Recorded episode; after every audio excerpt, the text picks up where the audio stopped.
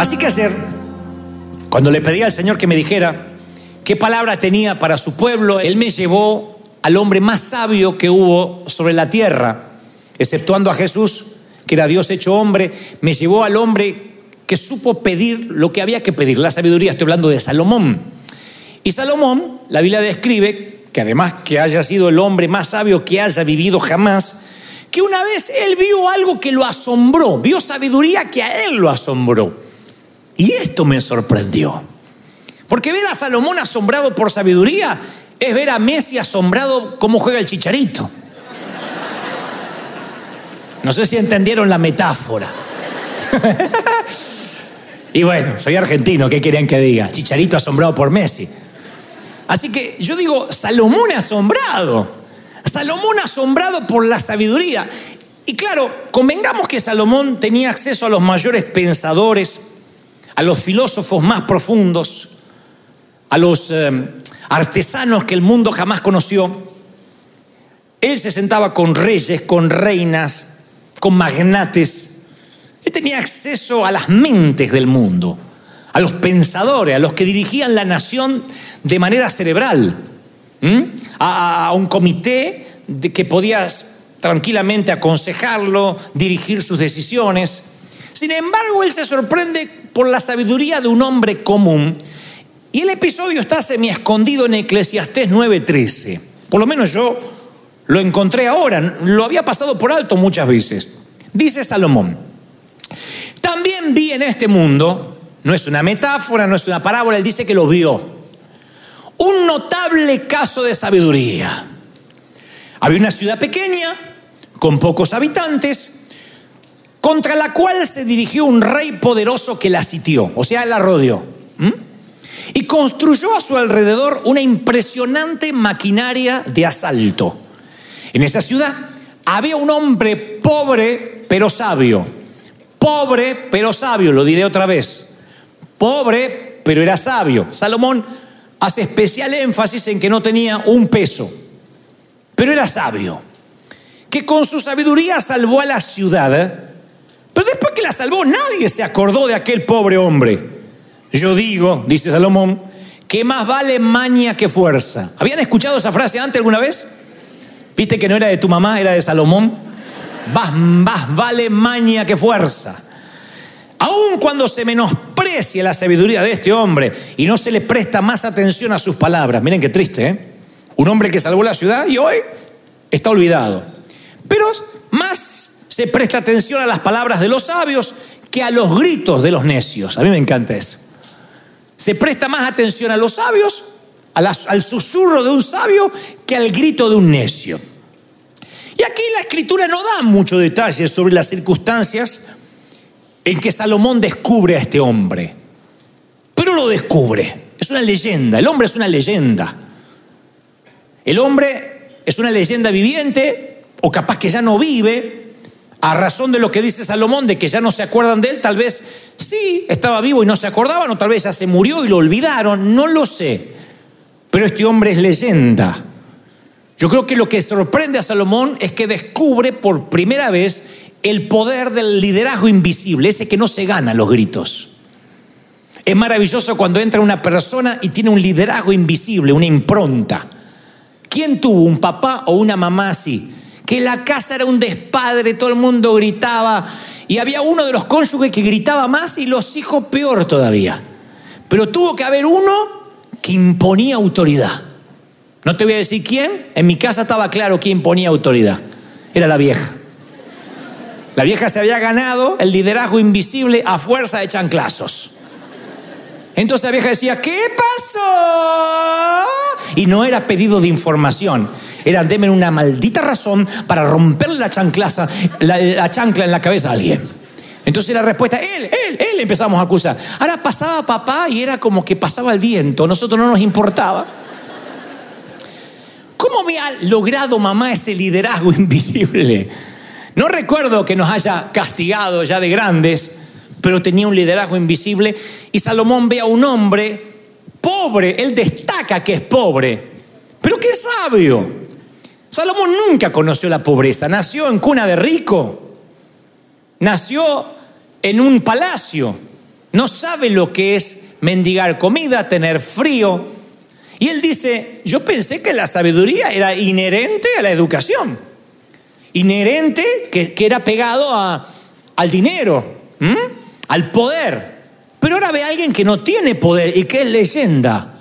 Es pobre, pero que salva una ciudad de un rey que la sitió. Él descubre la fuerza de la sabiduría porque dice, un hombre sin armas, sin ejército, sin estrategia, sin planificación, salvó a una ciudad de un rey que lo estaba sitiando. Teniendo en cuenta esta leyenda, este hombre, por eso titulé este mensaje Soy leyenda, porque yo creo que la leyenda se construye a partir de la sabiduría, de buenas decisiones. Yo me he preguntado, me he devanado los sesos, ayer estuve casi toda la tarde pensando qué pudo haber hecho este caballero, este anónimo, para salvar la ciudad del sitio que tenía de los enemigos. Salomón no da luz, no dice qué pasó, pero ¿cómo pudo haber arengado él al pueblo sin armas, siendo pobre, para que el rey los liberara, para que retirara sus tropas y dejara la ciudad libre, por lo menos así lo testimonia Salomón en Eclesiastés. Y creo que esto fue lo que ocurrió. Lo creo porque después empecé a leer a Salomón. Salomón era un hombre que nunca dejaba de aprender y también utilizaba principios que yo creo que este hombre también utilizó. Lo primero va para los mismos que ahora se sienten rodeados en alguna situación. Yo sé que el Señor me ha mostrado como en el primer servicio gente que no tiene enemigos literales rodeándolo, pero está rodeado de deudas. Tiene todas las tarjetas de crédito, no una, tiene siete, ocho que no puede pagar. No digas amén, pero tu cara te delata que Dios ya te habló. Hay otros que están rodeados en temas de salud. Y dices, no solo ahora yo estoy enfermo, sino que cayó mi hija y ahora se contagió el otro con el virus. Y hay gente que dice, yo no sé por qué las cosas están mal de modo que yo me siento rodeado. Y yo me imagino lo que este hombre pudo haberle dicho a la ciudad, a los habitantes, para que vencieran ese asedio. Creo imaginarlo porque cuando uno está rodeado se produce lo que los psicólogos llaman una parálisis. Yo no entiendo por qué, pero la gente que a veces aborrece su vida, desea tener una vida mejor, pero se paraliza cuando está rodeado. No lo entiendo. Pero llevo años viendo gente que está en un empleo que maldice. Y viene a la cadena de siete días y declara las siete bendiciones de Deuteronomio una y otra vez. Que voy a hacer cabeza y no voy a hacer cola, que voy a estar por encima y no voy a estar por debajo y lo creo y levanta la herramienta y se va y vuelve al mismo lugar donde no le pagan bien, donde no es feliz, donde lo maltratan y espera la otra cadena para volver a traer la herramienta, Señor Jesús, ahora te lo pido, y pasa otro año y sigue en el mismo lugar. Y yo le pregunto, ¿y cuándo vas a salir? Y me dice, estoy paralizado, tengo miedo a quedarme sin nada. Hay otros que están atrapados en una pareja disfuncional, en una pareja donde uno saca la peor versión del otro. Nosotros no somos una iglesia pro divorcio, pero hay parejas que irremediablemente están rotas en cuanto a compatibilidad, en cuanto a espiritualidad. Y por alguna razón ambos están sufriendo y no toman la decisión, están paralizados. Y pasan los años y están paralizados. Y se pierden el potencial, se pierden el ministerio, se pierden lo que Dios les quiere dar. Están rodeados y en vez de decir voy a avanzar hacia la libertad, no pueden. Y si salen de Egipto no se pueden sacar a Egipto de adentro. Y hay gente que se acostumbra a una vida miserable en la casa. ¿Por qué quedarse envuelto en una relación destructiva? ¿Por qué estar envuelto en un negocio que no te prospera, que no va adelante? Uno tiene que tomar decisiones de decir, si estoy rodeado, no quiero paralizarme, no puedo terminar el año como lo empecé. El 2020 tiene que comenzar con nuevas decisiones, con victoria, con nuevos avances, con nuevos cambios. Alguien tiene que decir amén y cambiar. No sé por qué los evangélicos, los cristianos, le tenemos miedo al cambio. Parece como que el cambio atenta contra la senda antigua. Y tenemos que cambiar. Dios no cambia, pero tú sí, yo sí. Hay formas de vestir que yo no entiendo, hay canciones, música cristiana que yo no la entiendo y no soy un viejo pacato. Tengo treinta y tanto y, y, y hay de ministerio y no Para mí, alguien que predica con pantalones rotos es símbolo de pobreza. Y yo no puedo predicar, eso es pobreza. No, a mí no me gusta, tiene que ver con mi cultura, tiene que ver con mi formación. A veces los temas culturales son los que nos separan y nos peleamos por temas que son meramente culturales. Y esas cosas nos empiezan a separar de un modo tal que nos enojamos, nos ofendemos porque eso no es de Dios y hay cosas que tenemos que cambiar. Y si no podemos cambiar es que no las vamos a entender. La sabiduría es conocer tus limitaciones. Esto yo no lo entiendo, pero se ve que alguien más lo entiende. Yo me subo a un avión y no sé cómo funciona el avión. Nunca me preocupé en saber cómo eso vuela. Siempre digo, no puede ser que esto esté en el aire. No lo entiendo, pero me subo y funciona. No entiendo el microwave, no entiendo el microondas. Hasta el día de hoy no entiendo el microondas. Ustedes dirán, ay, qué cavernícola, no lo entiendo. No entiendo cómo eso frío calienta, yo no sé. Sin embargo, funciona. Y hay cosas que yo no sé cómo, cómo, cómo están ahí, pero funcionan. Y tengo que saber cuáles son mis limitaciones. Eso es sabiduría. Saber todo lo que todavía me falta saber. Y que algunas las voy a aprender y otras no. Algunas las voy a entender y otras no. Así que creo que el consejo de este hombre pobre, sabio, bien pudo haber sido, muchachos, no se paralicen, cambien. Avanza, dile al que está al lado, avanza, hay que cambiar, vamos, tienes que cambiar, al que está a la derecha y a la izquierda, pega un sacudón, cambia, cambia, avanza. ¿Qué otro consejo le pudo haber dado? Y yo creo que un consejo pudo haber sido, muchachos, está bien, hay que avanzar, pero no pueden ganar la batalla contra este rey sin entrenar sin disciplina. Muchos están enamorados del sonido de la victoria, pero no quieren la disciplina, el entrenamiento duro, el trabajo duro. Yo siento que esa sabiduría no es algo que todo el mundo quiere. Queremos tener una compañía, pero que Dios nos la regale en una imposición de mano en una cadena de siete días. No, hay que trabajar duro. Vas a tener problemas de empresario, te van a hacer demandas. Un empleado te va a hacer, te va a problemas porque no le pagas lo suficiente. O sea, tú eres empleado, vas a tener problemas de empleado. Quieres ser jefe, tendrás a tener problemas de jefe. Uno tiene que trabajar duro, tener la corteza, cuidar el corazón tierno y tener piel de rinoceronte, tener disciplina. Salomón dice, si el hacha pierde su filo y no se vuelve a afilar, hay que golpear con más fuerza. El éxito radica en la acción sabia y bien ejecutada. Salomón dice, el novato lo que hace es pa, pa, pegar al árbol, pegar al árbol y no se da cuenta que el hacha se desafiló. Y siente que el árbol extrañamente toma más fuerza. Hay gente haciendo lo mismo por años y no se da cuenta que no afiló su hacha, la calidad del filo. Y golpea y golpea y golpea y nada cambia en la vida. ¿Por qué nada cambia? Porque no refinó quién es él, no, no, no, no afiló su carácter. Entonces uno puede golpear y golpear y golpear. Y yo digo, ¿cómo no hay una reingeniería? El sabio refina su arte, su oficio, su vida. Hay una búsqueda continua de excelencia. Para el sabio la belleza está en los detalles. Yo veo los detalles que Dios le da a Salomón los detalles de, las molduras, de, de, cómo tienen que ser los dinteles de la puerta. Entonces me doy cuenta que el hacha no es lo que tienes, sino quién eres.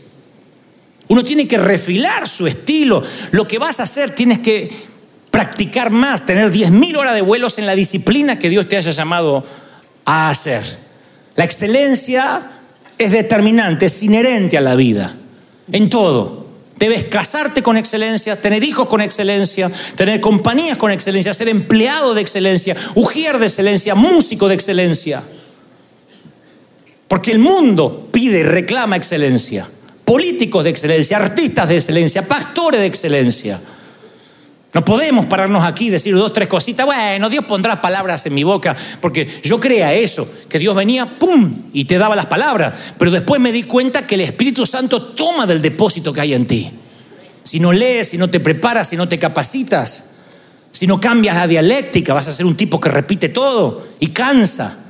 Y entonces siempre vas a estar limitado a un sector, a un grupo de gente.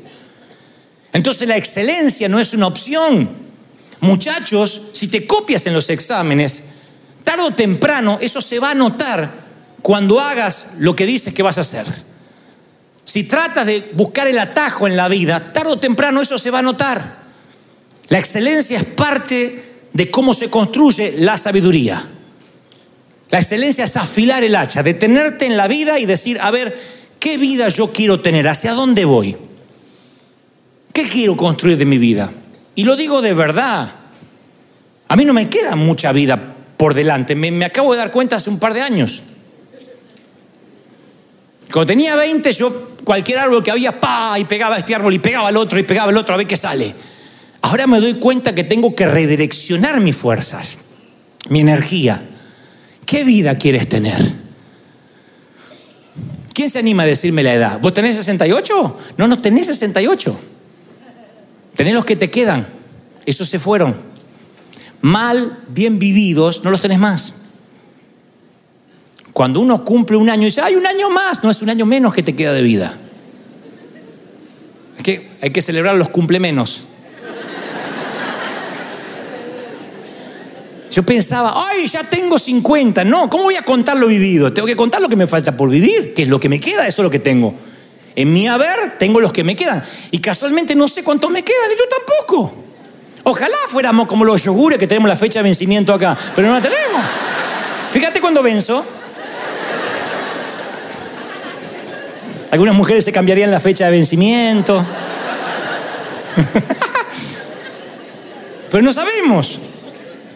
Entonces uno tiene que con sabiduría empezar a pensar que la vida es más corta de lo que habíamos sugerido, de lo que habíamos soñado. Y que esto nosotros no lo vamos a poder batallar o avanzar o lograr si no escogemos qué batallas vamos a pelear. Yo pienso que este hombre sabio le dijo, a ver, no estén paralizados, avancen y ahora excelencia, entrenen y después Miren bien cuál va a ser la estrategia, qué batalla vas a pelear. La sabiduría se construye con elecciones. Te lo dije hoy, elegir bien, ese es el camino del sabio. Así se construye la leyenda. No subas al cuadrilátero para cualquier pelea. En el boxeo profesional suele irle mal a muchos porque cuando ya tienen el cinturón se suben al cuadrilátero ante el contrincante equivocado. Siempre hay uno que desafía al campeón y este uno tiene sangre de poder, tiene sangre de ganar y no respeta la leyenda y lo hace sentir viejo y acabado y el hombre perdió el cinturón. Mantenerse es más importante que llegar. ¿Están conmigo, sí o no? Y hay que elegir qué batallas vas a pelear. Ya Dios nos habló de esto y qué batallas no vas a pelear. Tienes que decidir de qué se va a tratar tu vida, encontrar tu intención. Y no importa lo que se te cruza en el camino, nunca desviarte de tu intención, el poder del enfoque. Antes de escoger tu hacha, tienes que escoger tu árbol. No puedes pelear todas las batallas. ¿Vieron que hay gente que pelea todas las batallas? Se levanta en la mañana y pelea la batalla contra la cafetera que no anda. Se sube al frigo y pelea contra los chinitos que manejan. Llega a la casa y pelea con. Y llega al, al, trabajo y se pelea con el jefe. Llega a la casa y se pelea con el perro. Todo. Y no da más y no da más. Todas las batallas son de él o de ella. Hay cosas que las tienes que dejar pasar.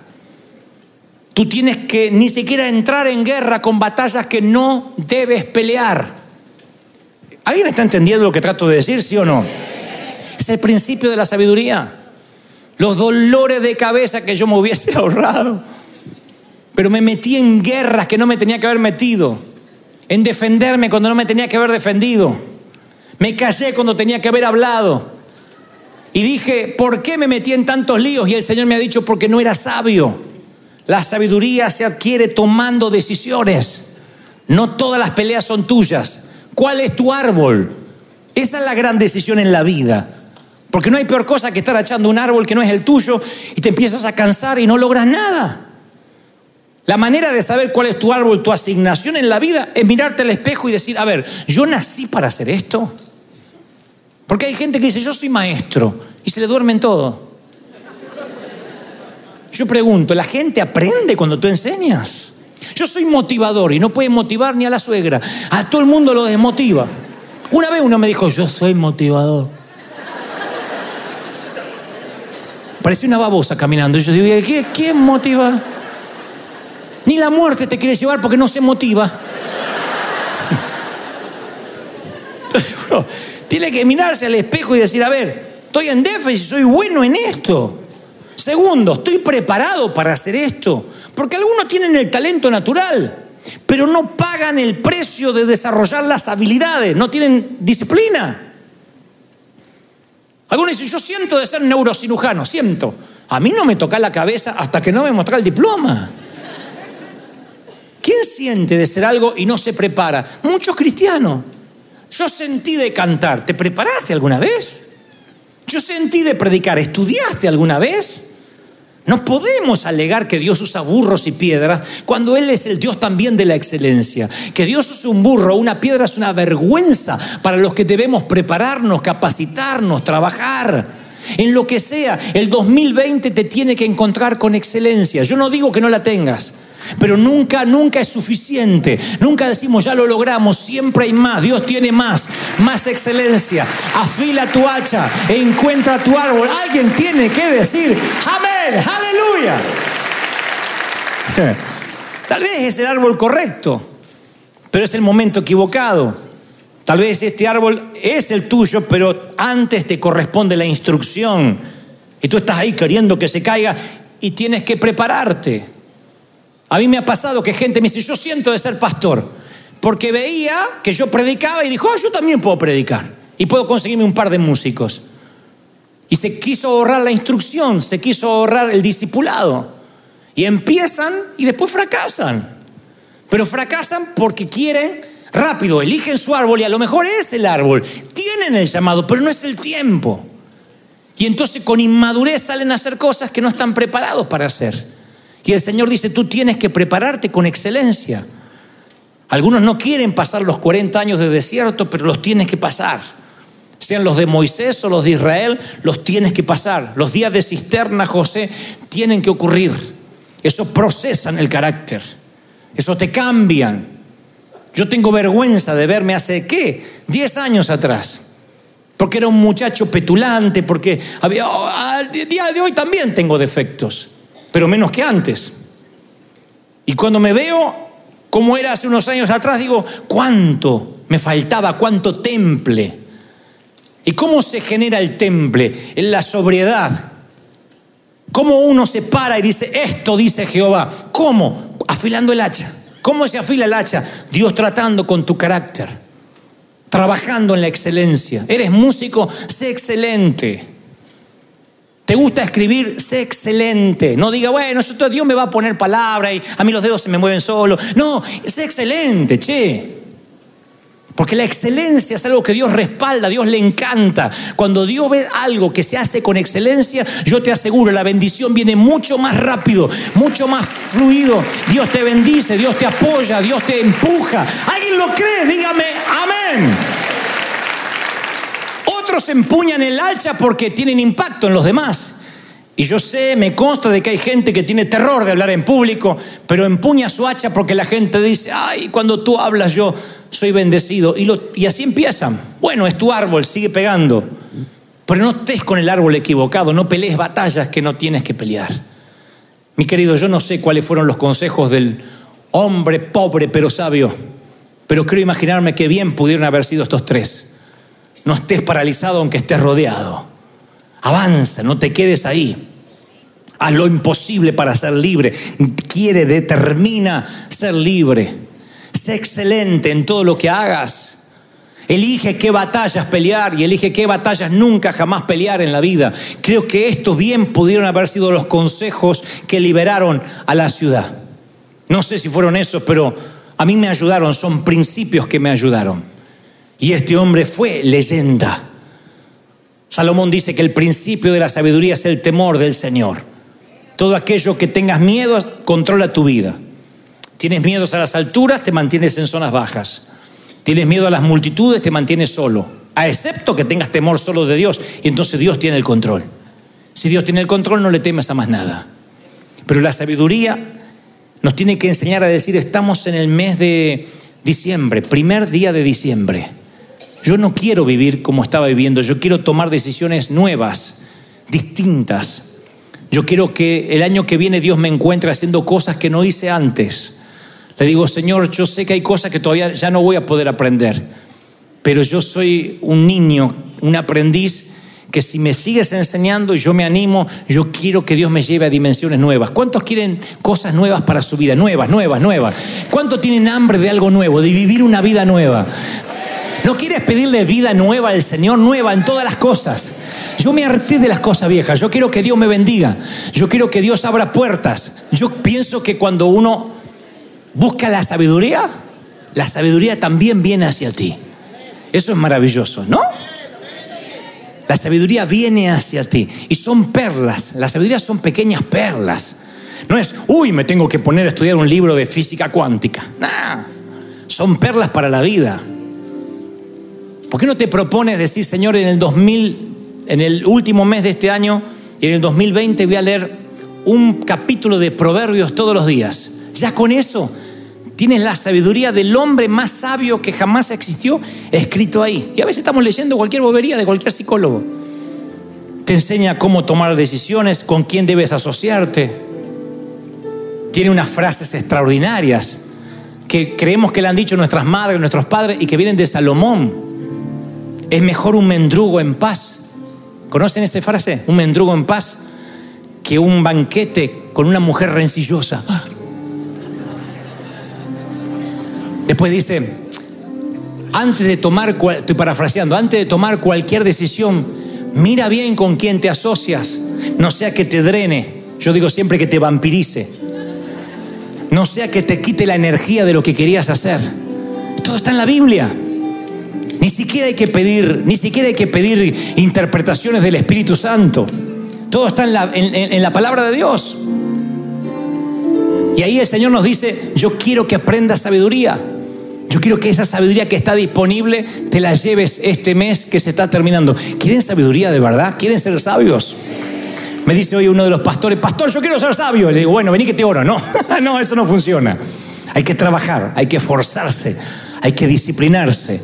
Y yo voy a orar para que River sea una iglesia de gente sabia que tome buenas decisiones, que haga las cosas bien, que cuando el mundo nos vea nos tome como modelo. Ya nos está tomando como modelo. De todo el continente está diciendo cómo hacen, cómo siembran, cómo dan. Y yo quiero decir, es iglesia sabia, una iglesia que toma buenas decisiones, una iglesia que aunque no tenía nada, la sabiduría lo llevó a las riquezas, a generar empleos, a bendecir. Aleluya. ¿Cuántos lo creen? Vamos, ponte de pie, ponte de pie rápido.